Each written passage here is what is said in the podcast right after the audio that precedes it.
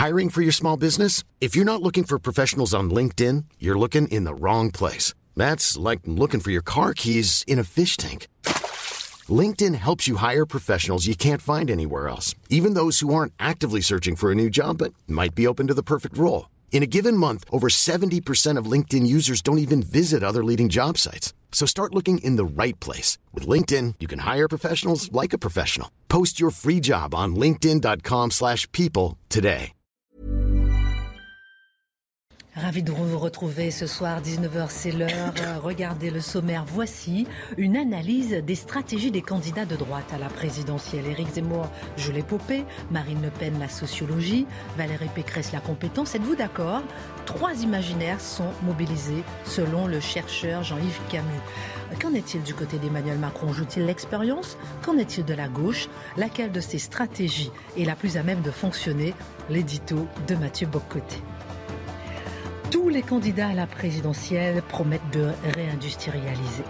Tous les candidats à la présidentielle promettent d'inverser la tendance de 40 ans de désindustrialisation. Elle a condamné des régions entières au chômage de masse, elle a fragilisé la cohésion du pays. Mais pourquoi la France a-t-elle l'économie la plus désindustrialisée du G7 avec celle du Royaume-Uni? Analyse Dimitri Pavlenko. Pendant que tous les regards sont tournés vers la présidentielle, croix après croix, statue après statue, les symboles catholiques en France sont pourchassés et déplacés avec acharnement la croix de Plouermel, la statue de Saint-Michel et maintenant la Vierge de l'île de Ré. L'association La Libre Pensée obtient en général gain de cause car son combat est légal. Pourquoi la relecture de la loi de 1905 prônée par les militants antichrétiens est-elle applaudie par la justice? Décryptage Charlotte Dornelas. Qui est Agnès Sorel, celle qui tint pour la première fois dans l'histoire en France le rôle de maîtresse royale officielle elle disparaissait le 9 février 1450, elle qui symbolise encore aujourd'hui la mode, une certaine beauté absolue. Marc Menon plonge dans sa vie. Une manifestation pour le port du voile islamique lors des compétitions de football a lieu malgré son interdiction aujourd'hui à Paris. Parallèlement au Parlement, le collectif de joueuses de foot musulmanes veut, je cite, construire un rapport de force face aux décideurs politique. Elles veulent jouer au football, mais avec le voile. Les femmes musulmanes ne sont pas interdites de terrain de football, seul le voile l'est, mais qui doit céder? Faut-il étendre la loi de 2004 sur la neutralité à l'école dans le champ du sport? L'édito de Mathieu Bocoté. Une heure pour prendre un peu de hauteur sur l'actualité. On commente, on décrypte, on analyse et c'est parti.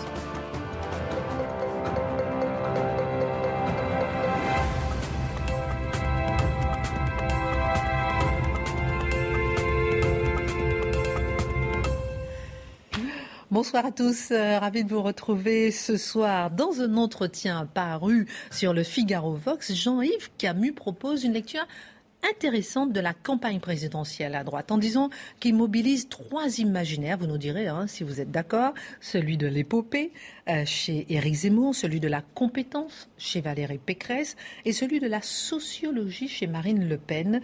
Est-ce que cette manière de présenter les choses vous semble convaincante, Mathieu Bocoté? Elle me semble à tout le moins tout à fait inspirante et féconde. Alors, une des grandes erreurs, je crois, du journalisme politique, c'est de se contenter souvent d'analyser les petits calculs, de voir, de réduire la politique à sa dimension matérielle. On va faire la liste des revendications de tel ou tel ou tel groupe en société, et on oublie que la politique relève aussi, et peut-être même d'abord, de l'imaginaire, des passions, euh, de la philosophie à certains égards, d'une vision du monde qui s'incarne dans un projet, qui s'incarne dans un homme, qui s'incarne dans un récit, qui s'incarne dans une vision de l'histoire de son pays, qui s'incarne dans des héros, qui s'incarne aussi dans des figures qu'on déteste. Alors la politique relève de l'imaginaire, pas l'imaginaire au sens de fiction, euh, mon, ami Hervé Le Lapin, mais, euh, l'imaginaire, il ne jamais. mais, mais, l'imaginaire au sens, c'est-à-dire ce, qui, ce par quoi l'homme se lie aux autres par la pensée, par l'histoire, par la culture, par l'inconscient collectif.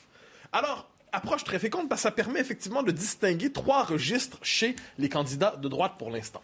Éric Zemmour, nous dit-il, c'est la, c'est politique sous le signe de l'épopée. Et effectivement, il y a dans le discours zémourien cette idée qu'on ne se bat pas pour réformer le pays, on ne se bat pas pour le moderniser, le transformer, on se bat pour le sauver, sauver la France. Et ça se présente comme une aventure que, ce n'est pas la politique sous le signe de la carrière, c'est la politique sous le signe de l'aventure, sous le signe de l'épopée. Ça se présente pour les militants sous le signe de l'enthousiasme, et ça vient avec cette idée essentielle que vous ne vivrez cela qu'une fois dans votre vie. Vous ne vivrez cela qu'une fois dans votre vie. Ce n'est pas une élection parmi d'autres. Ce n'est pas une élection comme tant d'autres. C'est une élection qui peut changer le cours de l'histoire. Alors évidemment, ça s'associe dans un personnage avec une certaine imaginaire on sait que Zemmour est fasciné par Napoléon, par Bonaparte, eh bien, on pourrait dire que l'épopée s'écrit justement à l'encre napoléonienne dans cet esprit. Et on peut le voir quand on lit les meetings de Zemmour, la musique qui commence lorsqu'il euh, se rend à, à, son pupitre, à la tribune, c'est assez fascinant. C'est-à-dire, c'est effectivement, quand on écoute cette musique, on ferait sa liste d'épicerie en écoutant cette musique, puis on aurait envie véritablement d'aller en croisade quelque part. ça, touche les sentiments, c'est assez fort. Bon. Comme à l'époque Sarkozy aussi, il avait un peu le même genre de musique. Oui, ben alors, c'est intéressant de voir comment d'un candidat à l'autre, le type de musique utilisé, parce que ça en dit beaucoup sur l'état d'esprit d'une campagne. Euh, et sur ce coup-là, on est vraiment sous le signe de la croisade, euh, de, l'épopée. Donc le, le langage est assez bien choisi. Ensuite, Marine Le Pen, Jean-Yves Camus, qui est un, je, prends la peine de le dire, un des meilleurs chercheurs, je crois, en sciences politiques aujourd'hui en France, euh, pardonnez-moi, un homme de grande compétence, il nous dit c'est la sociologie. La sociologie, qu'est-ce qu'il entend par là? Je le dirais dans mes propres mots, c'est la révolte des petits contre les gros. C'est l'insurrection du peuple contre ceux qui le dépossèdent. C'est la colère des dépossédés, la colère des vaincus de la mondialisation, la colère de ceux qui ont été laissés de côté par l'époque et qui trouvent enfin en elle la possibilité de s'exprimer politiquement. Donc, c'est, euh, il dit la sociologie parce que c'est le vote des classes populaires. C'est le vote des classes populaires qui devient presque un vote identitaire, on le disait hier, un vote identitaire pour elle, c'est-à-dire voilà celle qui nous défend, voilà celle qui ne nous abandonne pas, voilà celle qui parle pour nous quand personne ne parlait pour nous. Donc, c'est, il dit sur le signe de la sociologie, on pourrait dire aussi, parce qu'il faut nuancer, je dirais aussi c'est une femme qui cherche à, faire un passage assez rare.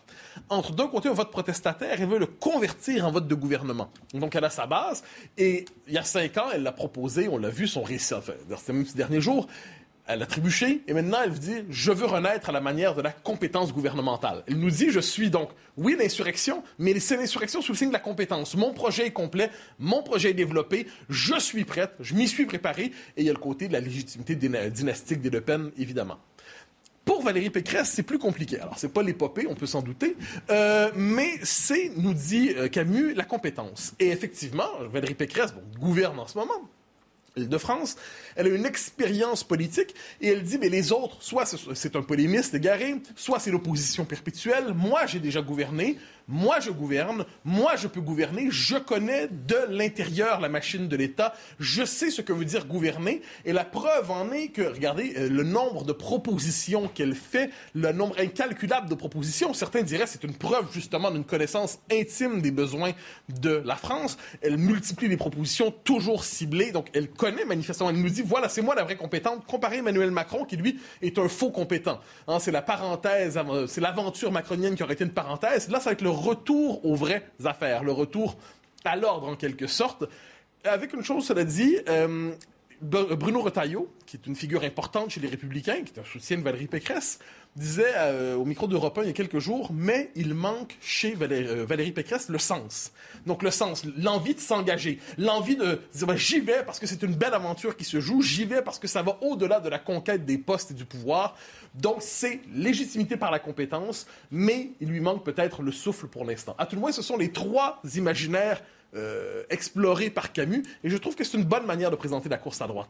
Alors, il y a un dont il faudra parler quand même, c'est Emmanuel Macron. Comment on pourrait euh, le définir, dans, son imaginaire? L'expérience? Euh, Je dirais plutôt la prétention au monopole de la raison. C'est-à-dire, Emmanuel Macron capte, vous allez voir, Emmanuel Macron capte l'imaginaire monarchique de la France. Alors, il nous dit, je suis là, je surplombe, je domine.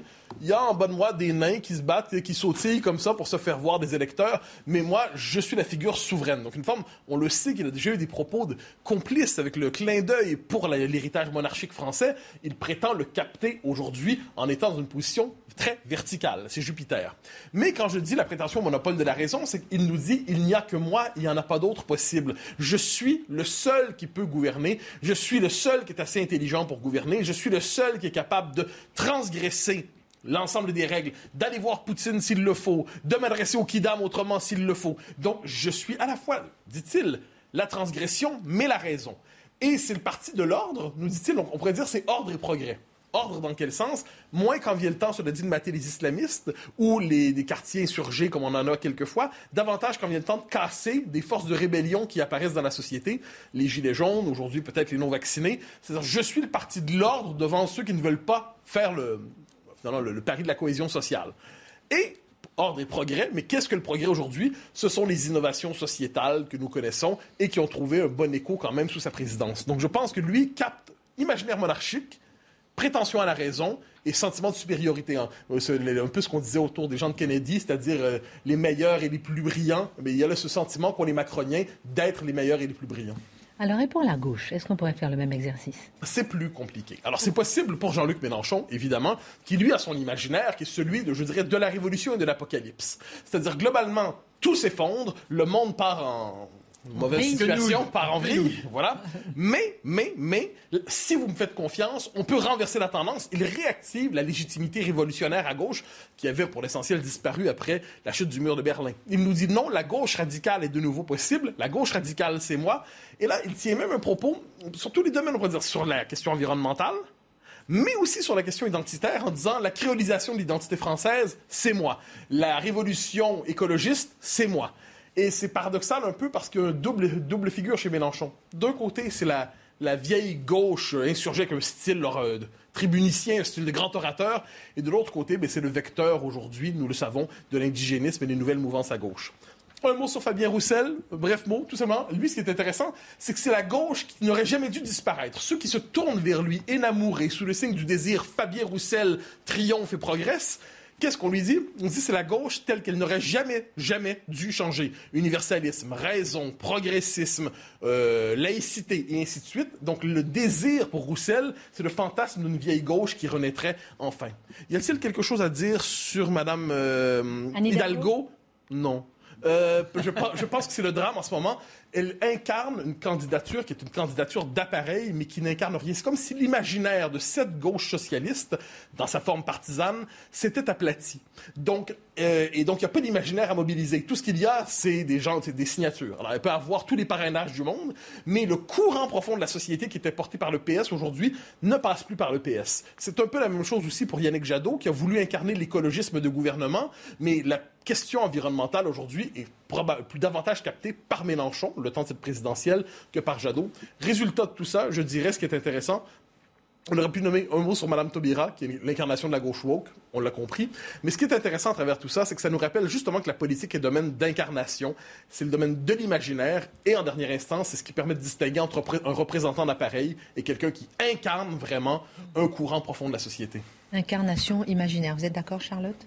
Ah oui, oui, complètement. J'ai écouté très attentivement parce que c'est le genre de truc qu'on en écoutant, je me dis, on n'y pense pas et en fait, ça paraît évident quand on écoute Mathieu. Non, mais c'est vrai que les, différences d'imaginaire qui sont associées, par ailleurs, enfin, surtout sur les trois candidats de droite, euh, je suis absolument d'accord. Et d'ailleurs, l'épopée, euh, quand on dit dynamique, épopée, c'est un plus joli mot, mais ça raconte un peu la même chose, quoi. Bah, moi, je dirais que c'est pas Napoléon que je prendrais pour euh, Zemmour. Il y a un côté plutôt Jeanne d'Arc. C'est-à-dire que on a un ennemi qu'il faut bouter hors de France. Et en l'occurrence, c'est la religion islamique. Non, mais c'est vrai. Alors que Bonaparte, il est l'héritier d'une révolution. Il n'est pas dans une césure, il récupère quelque chose. Là, il est le sauveur. Voilà comment, à mon sens, il s'incarne, mais on est toujours dans l'idée d'épopée. Non, mais cette, typologie permet euh, de, je pense à tout à chacun, de clarifier euh, son candidat, savoir pour qui veut voter, et puis peut-être aussi la gêne qu'on peut avoir à apporter sa voix sur tel ou tel candidat. Parce que je pense qu'il y a beaucoup de gens qui n'ont pas encore arrêté leur choix, qui se disent j'aime bien tel, j'aime bien tel autre, mais il y a des choses qui me dérangent là-dedans. Et par exemple, le cas de Valérie Pécresse est assez parlant, c'est-à-dire qu'effectivement, la compétence, même si de temps en temps elle fait, elle fait, elle fait des boulettes, par exemple sur l'ambassadeur du Mali, elle savait pas qu'il était parti depuis deux ans, par exemple. Donc ça, pour la compétence, c'est pas très bon. Mais de Mais de l'autre côté, c'est vrai que le manque de souffle aujourd'hui bah, va déranger beaucoup d'électeurs de droite, mais qui vont par exemple aussi s'inquiéter, s'effarer un petit peu d'une candidature Zemmour. L'aventure est aussi parfois aventureuse. Hein. Alors tout à l'heure, je vais vous faire réagir un petit peu à l'actualité euh, politique, Eric euh, Wirth, mais dans la deuxième partie de l'émission. Mm. Pour l'instant, on va continuer. Merci beaucoup euh, Mathieu sur l'économie avec vous, parce qu'on parlait hier de notre déficit commercial mm. record.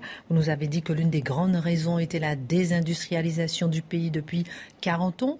Il se trouve que tous les candidats ou presque s'accordent à dire qu'il est urgent de réindustrialiser le pays. C'est l'axe majeur du plan de relance France 2030. Avant de nous dire si c'est envisageable. Mhm. Qu'est-ce qu'on peut dire déjà de la désindustrialisation de notre pays? Bah, Peut-être la première chose à dire, je pense que c'est que ça n'est pas un malheur spécifiquement français. Nous n'avons pas le monopole de la désindustrialisation. Minimisé. Euh. Oui, oui, non, mais toutes les économies avancées, il faut bien comprendre ça, que toutes les économies avancées voient la part de l'industrie dans leur, dans, dans, leur, dans, leur, dans le total de leur richesse voit la part de l'industrie baisser. C'est le cas notamment des deux premières puissances industrielles de la planète, qui sont la Chine et l'Allemagne. Euh, sauf que, alors, l'industrie en Chine pèse encore quand même 35 à 40% de son PIB. Donc, vous voyez, on est quand même sur une base industrielle extrêmement puissante. Pour l'Allemagne, c'est encore 22% de sa richesse nationale, donc près du quart. Quand vous regardez la France, je vous ai donné le chiffre hier, c'est 11%, c'est-à-dire le niveau de la Grèce, quand c'était 24% pour la France de part industrielle en 1980, donc il y a, il y a 40 ans. Et c'est vrai que c'est assez étonnant de voir qu'on partage le sort des Britanniques qui ont inventé tout de même l'industrie moderne, euh, voir ça, et qui avaient une très très forte tradition en la matière et qui l'ont, bah, comme nous, laissé dépérir. Alors eux, au profit de la finance, nous, au profit du tourisme, disons pour faire simple. Voilà. Et donc cette euh, désindustrialisation que l'on déplore aujourd'hui, on a oublié, on a oublié qu'elle a été en réalité désirée, cette désindustrialisation, qu'elle a été accompagnée par la puissance publique. Dans un livre très intéressant qui est paru en 2018 qui s'appelle La religion industrielle, le professeur Pierre Musso parle même d'une allergie historique de la France à l'industrie. Et il a cette phrase que je trouve très juste. Il dit Quand on pense industrie en France, on pense germinal conditions de travail déplorables, on pense exploitation. Et évidemment, qu'avec un tel imaginaire en tête, poursuit-il, on a pu considérer chez nous qu'il était souhaitable que les emplois industriels diminuent et qu'on les remplace par des emplois de services. Et donc, vous voyez, alors on date toujours le début de la désindustrialisation en France à 1980, comme si tout avait commencé il y a 42 ans. En fait, et les indicateurs économiques le montrent très bien, dès 1949, donc vous voyez, dès l'après-guerre, on est en phase de reconstruction, et eh bien dès cette période-là, on commence à voir un glissement de l'emploi industriel vers le tertiaire. Et ce mouvement, en fait, ne va cesser de s'amplifier à mesure que l'éducation va se massifier, notamment l'accès aux études supérieures à partir des années 70, et que les gens, bah, pour faire simple, vont vouloir aller travailler dans des bureaux, mm. euh, disons mieux chauffés, plus confortables et moins salissants, plutôt qu'à l'usine. Et c'est d'ailleurs un Français, le sociologue Alain Touraine, donc, euh, qui est le père de Marisol Touraine, qui, en 1969, forge la fameuse expression de société post-industrielle, donc qui a connu un grand succès.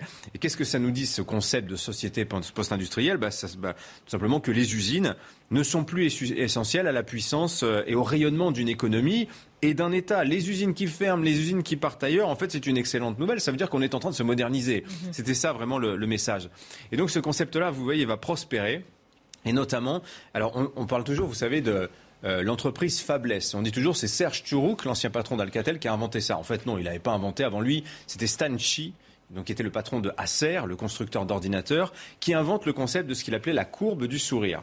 Pourquoi la courbe du sourire? Ce qui signifiait, c'est que, en réalité, la valeur dans, une industrie se concentre au tout début de la chaîne, c'est-à-dire recherche-développement, euh, l'ingénierie, et à la fin, c'est-à-dire le marketing euh, et les services. Et tout ce qui est au milieu, si vous voulez, la production même, l'usine, hein, la, phase de fabrication, bah, c'était le, c'est, considéré comme le parent pauvre. Et donc ça, on pouvait le laisser partir à l'étranger. Et le meilleur exemple de ce type d'industrie, bah, c'est Apple, le modèle de l'entreprise Fabless. Vous voyez, sur tous les produits Apple, il y a écrit euh, Designed in California, mais il n'y a pas marqué Made in Taiwan, ce qui est pourtant la réalité industrielle d'une entreprise comme ça. Donc voilà, donc pour nous, Français, terminé, il y avait cette idée que c'était une excellente nouvelle que les cheminées qui fument, qui polluent l'environnement, qui abrutissent les ouvriers, eh bien, partent ailleurs. Sauf qu'aujourd'hui, ben, on commence à se rendre compte qu'en fait, que ces fières cohortes de métallos qu'on a perdus en France ben, avaient du bon. Voilà ce qu'aujourd'hui nous enseigne ce regret de la désindustrialisation. Alors justement, euh, comment on explique le retour en grâce de l'industrie aujourd'hui, ce désir renouvelé d'avoir des cheminées qui fument, comme vous dites ben, Parce qu'on s'est rendu compte des conséquences dramatiques euh, que, que provoquait ce choix d'avoir une économie faiblement industrielle. Je répète, ce choix d'avoir une économie faiblement industrielle. On n'a pas subi la désindustrialisation. On ne s'est pas fait voler nos usines par les Chinois. Hein, c'est très important. Et donc, vous voyez, les économistes, ça fait un moment qu'ils le disent, ça. Vous avez plusieurs livres qui sont parus, qui ont eu un petit succès, mais dans des petits cercles. Je citerai le livre d'Eli Cohen, l'économiste, La capitulation industrielle. Il écrit ça en 2014. Il parle même, il compare ça à l'étrange défaite de Marc Bloch. Cette idée qu'on a perdu toute volonté d'avoir une industrie et que c'est pour ça qu'on se prend une raclée économique depuis 20 ans de la part notamment des Chinois. Et mais le vrai choc, le choc public, si je puis dire, le choc grand public, c'est quoi? Bah, Évidemment, vous, vous, savez où je veux en venir, c'est mars 2020. C'est la crise des masques. Où là, évidemment, d'un coup, on se rend compte que on pensait quelque chose acquise, que vous voyez, la, logique de flux tendu, de disponibilité permanente des biens, et même ceux produits à l'autre bout de la planète, ça, ça serait jamais remis en cause. Et eh ben, on a vu que non, c'était pas vrai, qu'on était totalement dépendant de ces lointains centres de production dont nous pensions être les maîtres et dont nous nous sommes avérés les esclaves. C'est ça la grande leçon de mars 2020 et que personne aujourd'hui, qu'on a tous ressenti. Les pénuries, on n'avait plus connu ça quand même depuis longtemps. Pénuries sur les masques, mais on avait honte. Eh oui, mais sur les médicaments, euh, sur les puces électroniques, sur les panneaux solaires, il faut songer quand même qu'en 2019, nos grands laboratoires pharmaceutiques sont en train de vendre complètement toutes, par exemple, les, branches génériques, euh, tous les médicaments génériques, en se disant ça, ça vaut plus rien, la valeur, elle est plus là, donc on s'en débarrasse, voyez. Voilà. Et donc aujourd'hui, quitte à payer un peu plus cher, nos industriels ont compris que ben, on avait quand même un intérêt à rapprocher ces centres de production, à aller un petit peu moins loin. Voilà. Donc il faut bien comprendre aussi que cette désindustrialisation, elle s'est faite aussi au nom du consommateur. C'est-à-dire qu'il y avait cette idée qu'en envoyant la production à l'étranger, là où c'était moins cher, eh ben sur le ticket de caisse, le consommateur allait être gagnant. Mais quel en a été le prix? Eh bien tout simplement le chômage et la paupérisation. Pourquoi le chômage? Parce que le bon emploi industriel, Hein, ce bon emploi qui payait, qui, payait, bien les ouvriers quand même, il faut le dire. Les services ne l'ont pas totalement comblé, ne l'ont pas totalement compensé. Regardez les chauffeurs-livreurs, les préparateurs de commandes, les aides-soignants. On est sur des métiers qui sont à bas salaire, qui sont à très fort turnover, c'est-à-dire que beaucoup de renouvellement, à faible identité professionnelle aussi et puis des métiers qui gagnent surtout beaucoup moins que nos emplois industriels. Je vous donne un chiffre OCDE. Dans l'industrie manufacturière, donc l'industrie, hein, euh, le niveau de salaire minimal, euh, nominal par tête au niveau OCDE, en moyenne, c'est 50 000 dollars par an.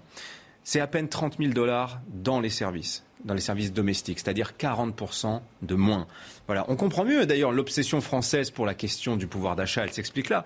Voilà, et vous voyez, il y a un cercle vicieux qui se met en place parce que en fait, l'État face à cette situation-là de de, travailleurs pauvres bah, se retrouve contraint de soutenir le niveau de vie de la population. Donc il va multiplier les emplois publics, il va augmenter les dépenses sociales, euh, il va concentrer la redistribution sur les plus pauvres. Et pour financer ces dépenses, qu'est-ce qu'il va faire? Bah, Il va emprunter sur les marchés, il va creuser la dette, donc il va augmenter les impôts, etc. etc., etc. C'est une logique diabolique en réalité. Alors on, a fait le constat, on a vu une certaine prise de conscience. Maintenant, est-ce que vous croyez possible une réindustrialisation du pays? Bah, moi, je note d'abord qu'effectivement, il y a quand même une prise de conscience. Il y a une forme de panique aussi à se dire, oulala, en, en réalité, on a, fait de grosses bêtises. Hein. Et ce qui se passe sur le nucléaire actuellement est quand même euh, l'illustration parfaite de ce que je suis en train de dire, cette espèce d'immense regret qu'on a d'avoir laissé mourir une filière dont on se rend compte qu'on en a cruellement besoin hein, et qu'on a perdu les compétences. Donc je vois, il y a quand même une volonté réelle. Il y a plein de petites choses qui montrent une volonté aujourd'hui des pouvoirs publics. Par exemple, on simplifie beaucoup en ce moment les procédures pour faciliter l'installation d'une usine hein, avec des terrains clés en main. Aujourd'hui, ça c'est assez nouveau.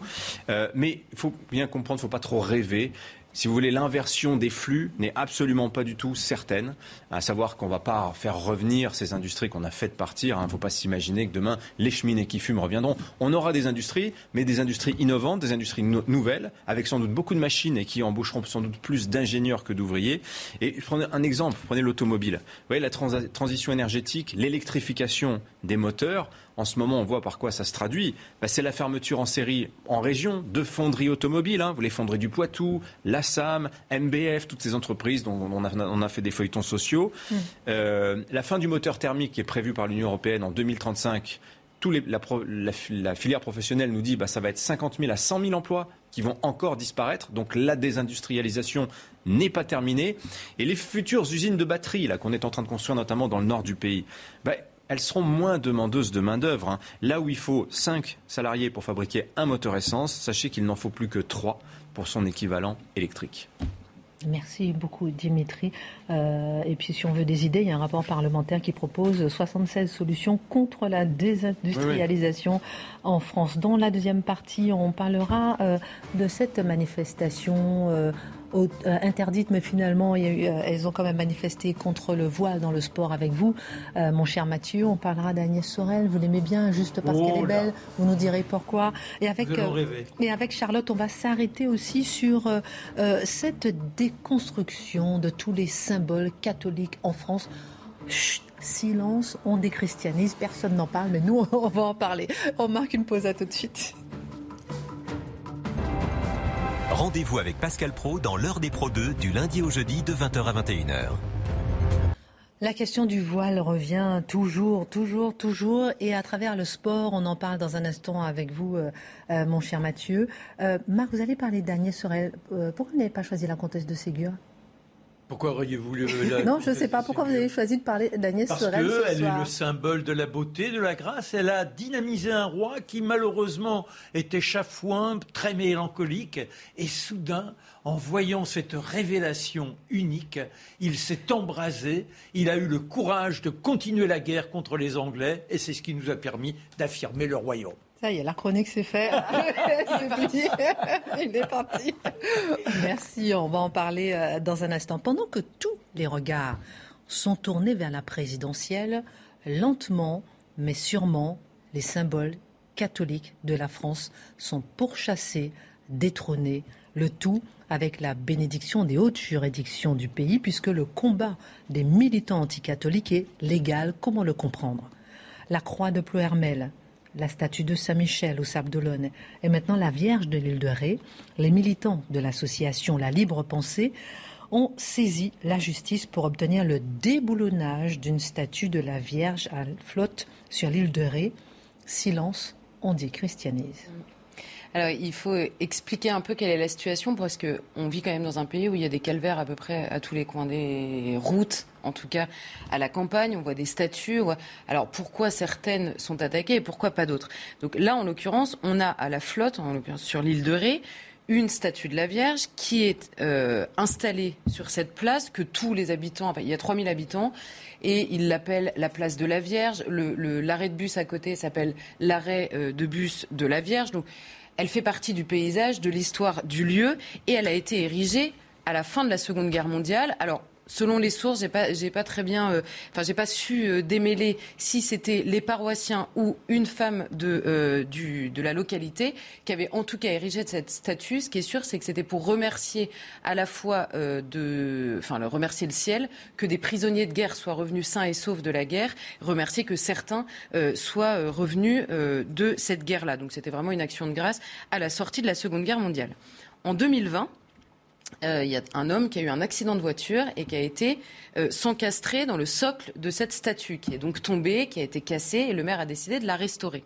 Et au moment de la réinstaller, en décembre dernier, la Libre Pensée, cette association de la Libre Pensée, a, hein, profité de la réinstallation de cette statue pour déposer un recours devant le tribunal administratif et demander que cette statue soit déboulonnée et installée dans un lieu privé et non plus dans l'espace public. Alors le président de la Libre Pensée a expliqué pourquoi il le faisait maintenant et pas précédemment. Il dit l'association a longtemps fermé les yeux du fait du contexte douloureux de sa création dans l'immédiate après-guerre par délicatesse, avez des gens qui remerciaient le ciel à la fin de la guerre, ils ont attendu et là c'était l'occasion. Pourquoi? Parce que, alors pourquoi est-ce que cette statue peut être poursuivie? Pourquoi est-ce que la, croix de Ploermel, etc. C'est que dans la loi de 1905, il est dit que les symboles et les monuments à caractère religieux n'ont plus le droit d'être installés dans l'espace public après 1905 ceux qui ont précédé 1905 euh, peuvent, eux, rester dans l'espace public. Donc la libre pensée traque les dates d'installation de tous ces monuments pour savoir si c'est avant ou après 1905. En l'occurrence, on a eu des micro-trottoirs qui ont été faits sur le lieu. Les habitants, ils comprennent pas. Hein. C'est, donc, c'est même pas une volonté populaire de gens qui ne supportent plus la vue euh, de cette Vierge sur la place de leur village. C'est vraiment la libre pensée qu'il fait. Alors, vous avez cité plusieurs fois, il y avait eu euh, le, alors une croix qui était sur le portail d'entrée d'un cimetière. C'était insupportable parce que le portail appartenait à l'espace public, donc ils avaient poursuivi la croix. On avait eu une croix Plohermel qui était installée au-dessus de la statue de Jean-Paul II. Alors Jean-Paul II, ça passait parce que c'était aussi un homme et puis après tout, il faisait partie de l'histoire. Mais une qui était la raison de vivre de Jean-Paul II, non, on ne pouvait pas supporter. Donc ils ont fait retirer la croix au-dessus de Jean-Paul II. Il y avait un tableau, une peinture qui représentait le Christ, comme quand même beaucoup de peintures dans la peinture occidentale, qui était installée dans une mairie. Euh, et la Libre Pensée a découvert ce tableau-là, ils ont poursuivi. Bref, tout ce qui est, et je reprends leur vocabulaire un petit peu nostalgique, tout ce qui est clérical dans le pays euh, est chassé par la Libre Pensée. Et en effet, il y, a une, il y, a une, confusion quand vous dites leur combat est légal. Pourquoi? Parce qu'en vertu de cette loi-là, mais on comprend finalement qu'il y a, il y a dans la loi de 1905, il est dit que tout ce qui précède peut être, peut être gardé. Et par ailleurs, vous savez, sur l'histoire des crèches, la libre pensée poursuit beaucoup euh, des histoires de crèches dans les lieux publics. Et le Conseil d'État a expliqué que les seules crèches qui pouvaient demeurer, c'est quand il y avait une habitude, une tradition depuis des années et des années d'installer une crèche, ils pouvaient le faire. Mais si vous décidez d'en installer une cette année ou l'année dernière ou l'année prochaine, alors là, c'est pas possible. Le problème, c'est que, le, en gros, le droit à la continuité historique, n'est pas accepté, puisque la continuité historique, c'est qu'on puisse poursuivre le, comment dire, la, précisément l'entourage culturel dont fait partie, dont font partie, on va dire, les symboles chrétiens. Ça, ils n'en veulent pas. Et en effet, à chaque fois, quasiment à chaque fois, on retrouve l'association de la libre pensée euh, derrière ces plaintes. Alors justement, quelle est donc cette association euh, qui poursuit un combat jugé légal, on va en reparler encore tout à l'heure, euh, dont euh, la libre pensée, dont on entend régulièrement parler dans ces affaires de déboulonnage de statut. Alors, la libre pensée, bon, les mots sont-ils? Les mots sont repris, euh, c'est essentiellement, ils le disent eux-mêmes, hein, c'est une référence à Victor Hugo, et donc la libre pensée, c'est le seul référentiel sur lequel il se base, c'est la logique et la raison. En gros, on se sort de ce qu'ils appellent les superstitions, c'est-à-dire tout ce qui est religieux, et on se base sur la logique et la raison. Aujourd'hui, à vrai dire, on a surtout, euh, je, me suis beaucoup baladée sur les différents euh, sites des, libres pensées euh, qui sont gérés de manière départementale. On a surtout quelques militants assez âgés par ailleurs, qui sont très déterminés et qui, en fait, font la chasse à tout ce qui peut être retiré de tout ce qui est à caractère chrétien, on va dire, et qui peut être retiré de l'espace public. Donc c'est ce que je vous disais par rapport à ce que dit le droit ils cherchent euh, tout ce qu'ils peuvent retirer. Euh, le problème, c'est que ils sont en effet assez âgés. Leur vocabulaire, euh, c'est à mourir de rire. Tous leurs trucs finissent à bas la calotte. Je pense que plus personne ne sait ce que ça veut dire. C'est un vocabulaire très, très, très daté hein, en France, très anticlérical. Et mais il est vrai qu'à chaque fois qu'ils déposent un recours, puisque le droit est étudié et que Charlotte, vous savez que j'ai pas envie de sourire. Hein non, non, non, mais, je, vous taquine. Oh, je peux rigoler un peu. mais le vocabulaire. Je peux rigoler sans sourire. Non, mais parce que moi, ce qui, ce qui m'interpelle, c'est la déconstruction de la société française, gentiment, tranquillement, lentement. Alors oui, ils sont pas gentils. Hein, sans, mais justement, sans même l'approbation du citoyen mais avec la validation des autorités judiciaires. C'est toujours, vous savez, on parle souvent du différence dans la justice euh, par ailleurs du différence entre la lecture du droit et la justice qui doit être rendue. Là, vous avez tous les habitants qui disent on comprend pas en fait cette statue, elle est très bien, on a l'habitude, on a grandi avec. Il y a des témoignages de gens qui disent je sais pas, je suis né euh, à la flotte euh, à l'île de Ré, il y avait cette statue qui était là, je vois pas où est le problème. Sauf que le droit dit donc, le juge applique le droit, mais la justice qui doit être rendue au nom, en effet, de la continuité historique aux habitants, ça, tout le monde s'en fiche. En fait, on fait du droit, et la question de la justice ne se pose pas. Et là, on a, parce que parce qu'évidemment, ces militants, on pourrait en rire en se disant ah bah la calotte, après tout, eux aussi. Ces bouffeurs de curés, si on peut les appeler comme ça, font eux aussi partie du patrimoine français. Et ça, c'est vrai aussi. Donc on pourrait trouver ça amusant, mais quand ils ont les tribunaux administratifs, le Conseil d'État avec eux et qui font tous les recours et qu'en effet on leur donne systématiquement raison, ça devient un peu moins drôle. Alors sur le papier, ils œuvrent, il le dit, ils œuvrent à la défense de la laïcité. Dans les faits, ils sont très clairement anticléricaux, c'est-à-dire aujourd'hui anticatholiques. Alors, ils se présentent contre toutes les religions, mais on va voir que c'est un peu plus subtil que ça. Ils sont très anticatholiques. Et alors, par exemple, pour adhérer à la libre pensée, il faut s'engager à ne jamais pratiquer d'actes religieux, ni pour soi, ni pour ses enfants. J'aimerais bien savoir le rapport avec euh, la laïcité. Et alors là, ça nous rappelle un peu Jaurès, qui à l'époque, j'ai découvert ça en, travaillant dessus, Jaurès avait euh, assisté à la première communion de sa fille. Et il s'était fait accuser, alors que tous les libres penseurs, c'était leur, euh, leur maître, il s'était fait accuser d'avoir donné euh, le, bon Dieu a bouffé à sa fille et que c'était par là une traîtrise de la libre pensée. Et lui avait dit, mais je vois pas le rapport entre la pratique religieuse individuelle et la séparation des pouvoirs dans l'espace public. Mais donc, euh, finalement, la lecture laïciste n'est pas très nouvelle. Alors, Juste, je vous donne quelques, quelques mots de vocabulaire parce qu'ils sont quand même assez marrants. Il traque, il traque donc, ouvrez les guillemets, les édiles nourris à la mamelle de la secte romaine, savoir l'Église, donc les maires qui pactisent avec l'Église en gardant des statuts. L'Union européenne n'est qu'une Europe vaticane. Donc apparemment, c'est le pape qui décide. Ça, on n'avait pas remarqué, mais voilà. On n'a jamais vu un ministre aussi servile envers l'Église catholique que Bernard Cazeneuve. Je ne sais pas pourquoi. Euh, Nicolas Sarkozy, lui, il s'abreuve carrément d'eau bénite et il est, je cite encore, toujours en train de faire des signes de croix chrétienne compulsifs. Donc, vous voyez que tout est dans la mesure et dans l'adéquation à la réalité du début à la fin. En fait, sur le papier, il déteste les religions, mais là où il y a une incohérence immense, c'est évidemment quand il s'agit de l'islam. Alors là, faisons un point précis, les musulmans, que ce soit en France ou ailleurs d'ailleurs, ne demandent pas l'effacement du christianisme. Il n'y a pas des musulmans qui disent euh, moi la Vierge, j'en veux pas on a ce problème-là dans les pays, euh, dans les pays musulmans, avec les islamistes qui eux détruisent tous les tous monuments religieux qui sont de période pré-islamique, de la même manière que la libre pensée veut supprimer tout ce qui est pré-révolutionnaire. Ils le disent comme ça. Alors ce parallèle-là, il pourrait être fait sur le déboulonnage de statuts. Et alors pour vous donner une idée, en 2017, quand il y a la suppression des menus de substitution qui, est annulé par un tribunal administratif. Donc il y a un maire qui dit euh, je vais euh, supprimer les menus de substitution dans ma cantine. Le tribunal administratif demande au maire de les rétablir. Et là, le, euh, les, nos amis de la libre pensée nous disent, ils se félicitent de la décision. Ils disent évidemment, pour les musulmans, c'est très bien de mettre des menus de substitution. Et je les cite, chasser le doriotiste, il revient avec son uniforme vert de gris. Donc, vous déboulonnez des statuts, je reprends, vous déboulonnez des statuts chrétienne dans un pays qui est quand même que le christianisme a fait, alors là, vous êtes libre penseur. En revanche, vous militez pour les menus de substitution à la cantine, enfin contre, vous êtes nazi. C'est quand même euh, bon. Mm. Et c'est surtout la France qu'ils ont apparemment un peu en horreur. Et ils affirment sans rire, alors dans un de leurs documents, ils affirment sans rire que l'islam, que certains discours de la Grande Mosquée de Paris, et donc l'islam, permettra de mettre en lumière l'obscurantisme catholique et ramener le catholicisme au Moyen Âge qu'il n'a jamais quitté. Enfin bref, ils détestent le catholicisme et ils détestent la part de catholicisme qu'il y a évidemment euh, en France qu'ils oublient quand même.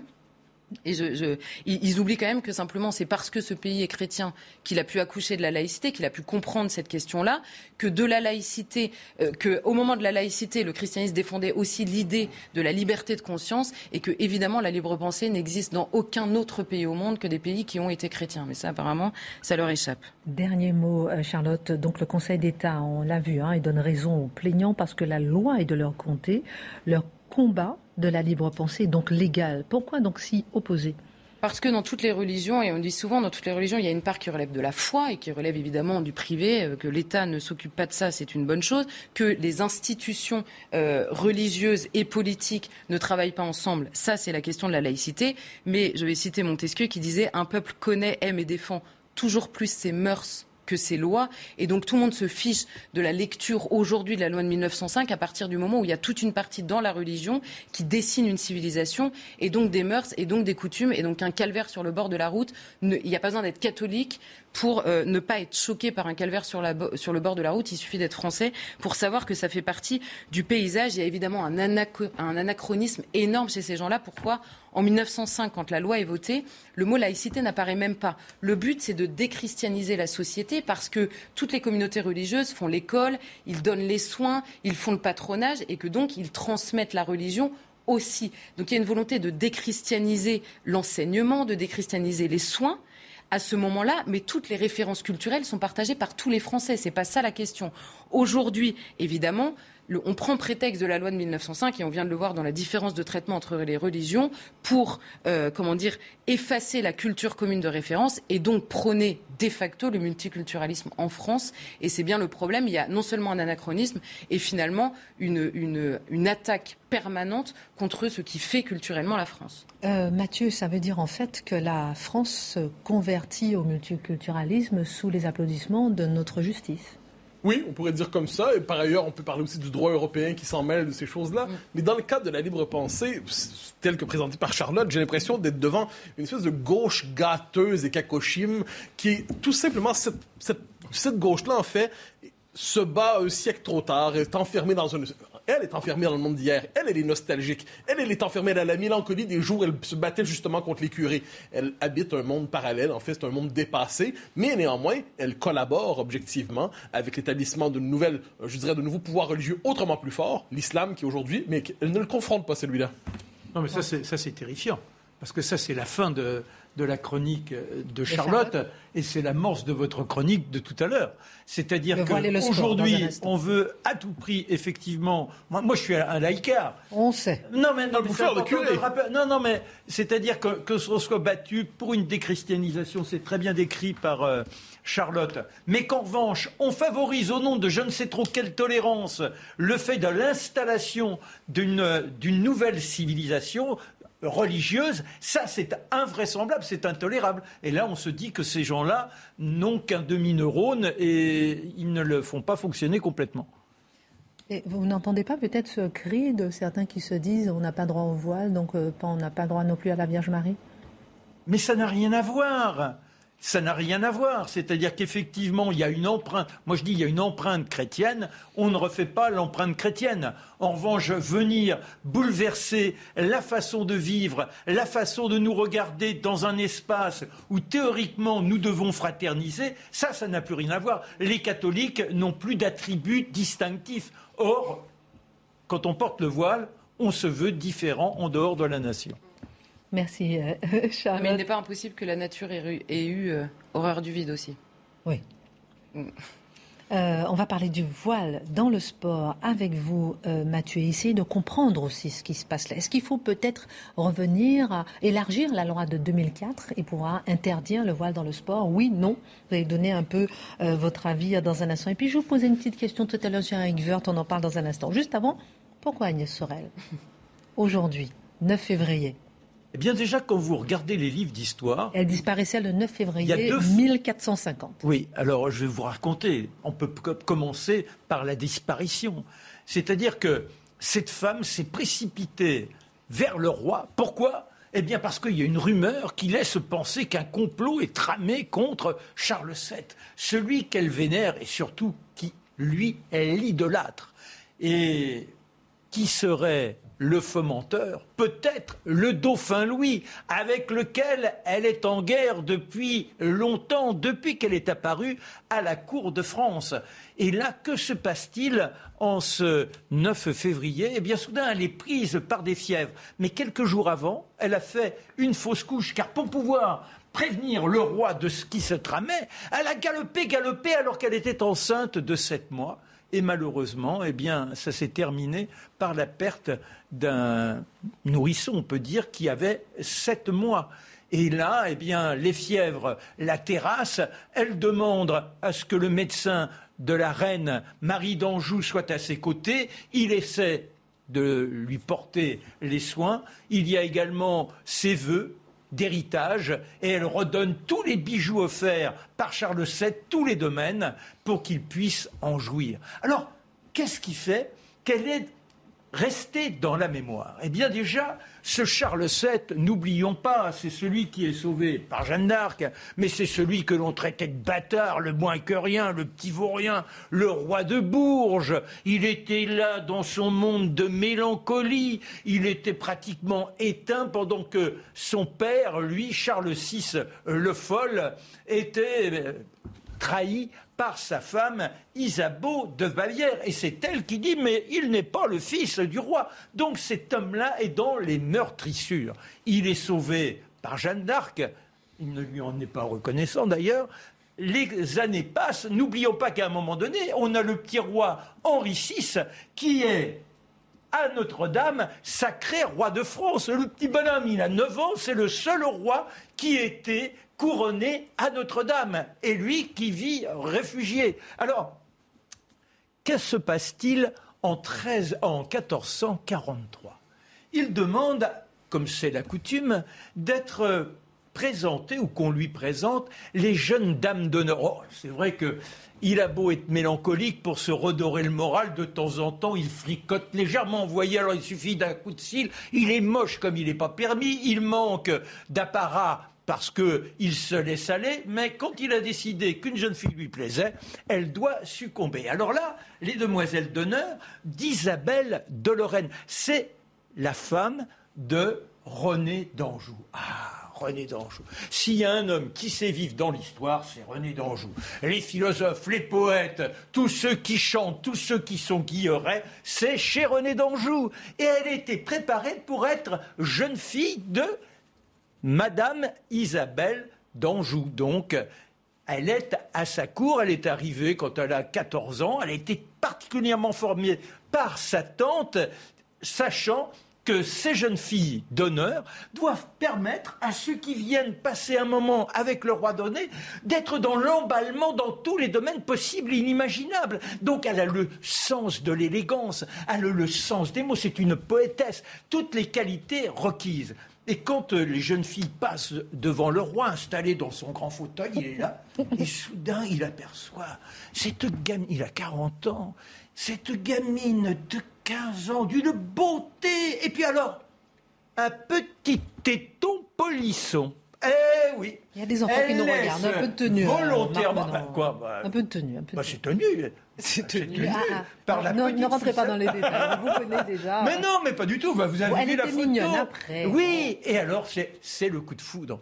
Soudain, alors que son épouse, qui lui a donné 14 enfants en 20 ans, malheureusement, elle est toute décrépite, elle n'est pas joyeuse. Lui, je vous l'ai dit, il est tous les jours miné par les drames. Parce que n'oublions pas que cet homme, quand il était à Bourges, il était dans une telle misère que le cordonnier lui livrait chaussure par chaussure. Vous me payez la chaussure, vous aurez la deuxième si vous êtes capable demain quand je reviendrai.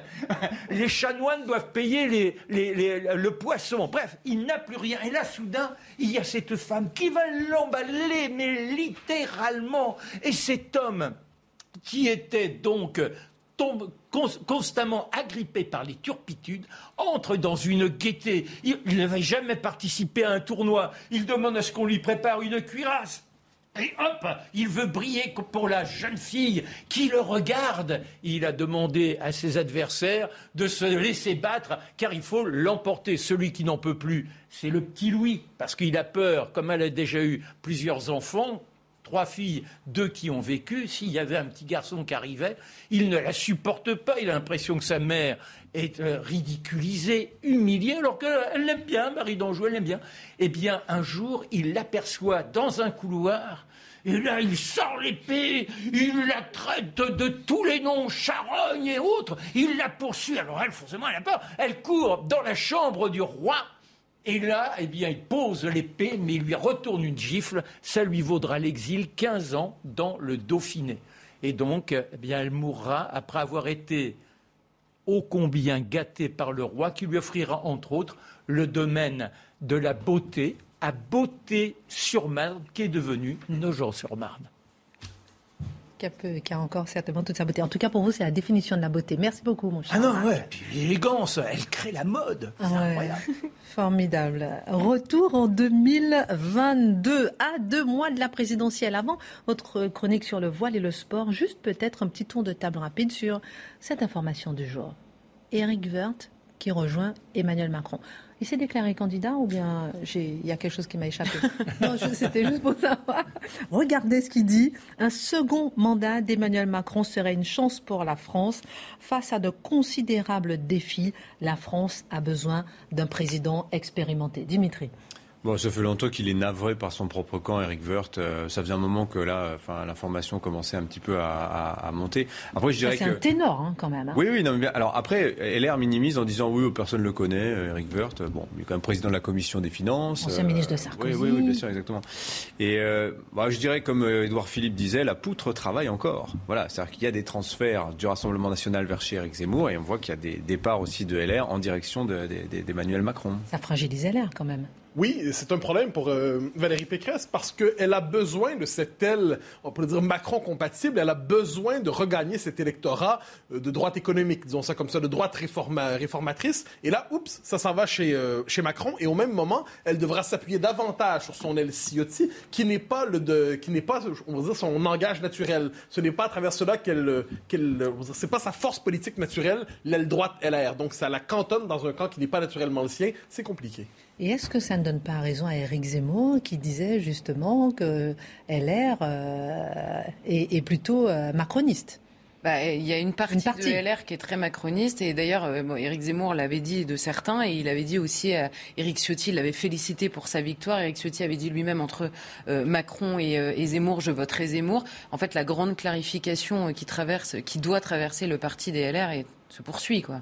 C'est quand même intéressant de rappeler Ciotti disant je voterai Zemmour et non Macron. Ça veut dire que les défections risquent encore de se multiplier dans le camp LR, que Mme Pécresse, il lui manque quelque chose, elle n'a pas le souffle. On a l'impression qu'elle a été posée là, et puis euh, elle assure en, en professionnel, mais elle n'a pas le charisme. Il y a quelque chose qui manque, et je pense, et je crains pour elle, que très rapidement, dans les sondages, elle descende de plus en plus, alors que d'autres montent. Merci en tout cas pour ce regard sur euh, ce, départ, entre guillemets, euh, euh, de Eric Woerth, voilà, qui a été d'ailleurs remercié par le parti Les Républicains. Alors, cette dernière partie, la question du voile revient toujours ces jours-ci, elle revient à travers le sport. Résumons euh, la querelle. Est-ce que les jeunes musulmanes peuvent jouer au football voilé? La réponse des fédérations sportives est connue, c'est non. Et le débat est aujourd'hui présent à l'Assemblée nationale comme au Sénat. Alors posons-nous la question, Mathieu, faut-il résister à la présence du voile dans le sport? N'est-il pas condamné à s'imposer? Oui, je pense que c'est un sentiment qui habite plusieurs, cette idée que ce débat qui toujours revient, la question du voile, la question du halal aussi, mais le voile est probablement le plus symbolique, le plus porteur politiquement. Plusieurs se disent un jour ça va finir par, euh, par s'imposer, c'est-à-dire la laïcité va finir par plier, la laïcité va finir par se casser. Euh, plusieurs se disent finalement, est-ce que ça vaut encore la peine de tenir? Parce que manifestement, les revendications s'accumulent et on grignote ici, on grignote là. Est-ce que la France va être capable de tenir longtemps, d'autant que son modèle à l'échelle, on pourrait dire occidentale, est souvent contesté, à tout le moins par les forces anglo-américaines, euh, les forces le monde anglo-saxon qui considèrent que la France est prisonnière d'un modèle dépassé? Donc plusieurs se disent, est-ce qu'on va pouvoir tenir encore longtemps? Et il y a dans ce pessimisme une part de lucidité. Je m'explique. les revendications liées euh, au voile, par exemple, ne viennent pas de nulle part. Elles viennent parce qu'il y a une population musulmane de plus en plus grande dans ce pays. Alors, on ne peut pas vouloir une population musulmane de plus en plus grande dans ce pays sans vouloir l'islam et les mœurs de l'islam. Alors, on me dira, ce ne sont pas tous les musulmans qui portent le voile, c'est très juste. On me dira, il ne faut pas confondre l'islam et l'islamisme. C'est très juste. Il n'en demeure pas moins que par effet démographique, et la démographie, c'est véritablement c'est la trame de fond de l'histoire, par simple effet démographique, si vous avez une population musulmane substantielle dans un pays, la question des mœurs liées à l'islam va s'imposer d'une manière ou d'une autre. Pardonnez-moi euh, de vous interrompre, mais c'est le nombre ou bien c'est le sentiment de revendication qui a changé euh? Euh, Je pense que les deux se conjuguent. C'est-à-dire que j'aime citer cette phrase de Michel Brunet, l'historien québécois, qui disait trois facteurs pèsent dans l'histoire, le nombre, le nombre et le nombre. Fondamentalement, la démographie commande. Ensuite, si vous ajoutez à ça, vous avez tout à fait raison de le dire, une revendication aujourd'hui dite décoloniale, avec cette singularité qu'aujourd'hui le décolonial, le décolonialisme consiste à dire que la culture française est trop chez elle. Hein. C'est quand même original comme idée. Euh, donc si vous avez l'effet de nombre, vous avez aussi tout le discours décolonial indigéniste qui cherche à survaloriser l'identité minoritaire en présentant la société d'accueil comme discriminatoire si elle affirme sa propre culture, et vous ajoutez à ça la faiblesse de la société d'accueil qui elle-même ne cessent de s'accuser, de se culpabiliser, de dire oh là là, on est discriminatoire, on n'est pas gentil, on est méchant, mettez tous ensemble, vous avez des conditions rassemblées pour que ces revendications non seulement se multiplient, mais percent de plus en plus. Euh, autre élément, et j'ajouterai une chose, inévitablement, si vous avez, euh, je le disais plus tôt, une population musulmane, même si c'est une minorité dans cette population qui a des revendications liées au voile, l'effet de nombre pèse aussi. C'est inévitable. Alors, alors, on se dira, mais pourquoi le voile? Où est le problème avec le voile? Il faut le redire parce que c'est essentiel. D'abord et avant tout, ce n'est pas l'expression, ce, n'est pas l'expression d'une spiritualité euh, personnelle, euh, euh, singulière. Ça peut être le cas. Mais, mais, mais, à l'échelle de l'histoire, qu'est-ce que c'est? C'est aujourd'hui le symbole d'un islam conquis par l'islamisme. Qu'est-ce que c'est le voile? C'est le marqueur dans l'espace public d'une religion, d'une certaine tendance de cette religion, qui veut se visibiliser à tout prix, qui veut imposer ses codes davantage qu'accepter les codes du pays d'accueil, qui veut se visibiliser, qui veut euh, là, je ne parle pas de la religion dans son ensemble, mais l'islamisme qui veut coloniser l'espace public en forçant la société d'accueil à multiplier les génuflexions devant ce pouvoir nouveau, pouvoir politique, pouvoir religieux, pouvoir sociologique, pouvoir démographique. Donc, c'est aussi une forme d'appropriation. Parce que la femme qui le porte, une, évidemment, encore, encore une fois, c'est l'effet du nombre une femme qui le porte, bon, parfait, c'est original, mais quand ça s'impose de plus en plus comme identité, eh qu'est-ce que vous voyez? Eh bien, ça devient un marqueur d'appartenance communautaire. Elle nous appartient, elle appartient d'abord à son communautarisme plutôt qu'à la nation. Dernier élément sur le voile, certains disent oui, mais c'est une liberté, elle peut le porter ou ne pas le porter. Et moi, je réponds toujours à ça, si c'est vrai, puisque la société d'accueil, manifestement, envoie le signal que ce, symbole n'est pas apprécié, qu'il est vu comme un signe de régression, qu'il est vu comme un signe de communautarisme, qu'il est vu comme un signe d'apartheid. Vous, êtes libre de l'enlever? Eh bien, pourquoi vous ne le feriez pas? Et là, on, argument ou, ou, ou, si on nous dit, ah ben non, c'est euh, absolument incompatible avec euh, ma foi que de retirer le voile, mais là, on se posera la question de savoir dans quelle mesure cette foi, cette manière de vivre la foi, est compatible avec le pays où elle veut s'exprimer. Donc, c'est une question assez complexe, mais devant cette vague, plusieurs ont l'impression que c'est peut-être trop tard.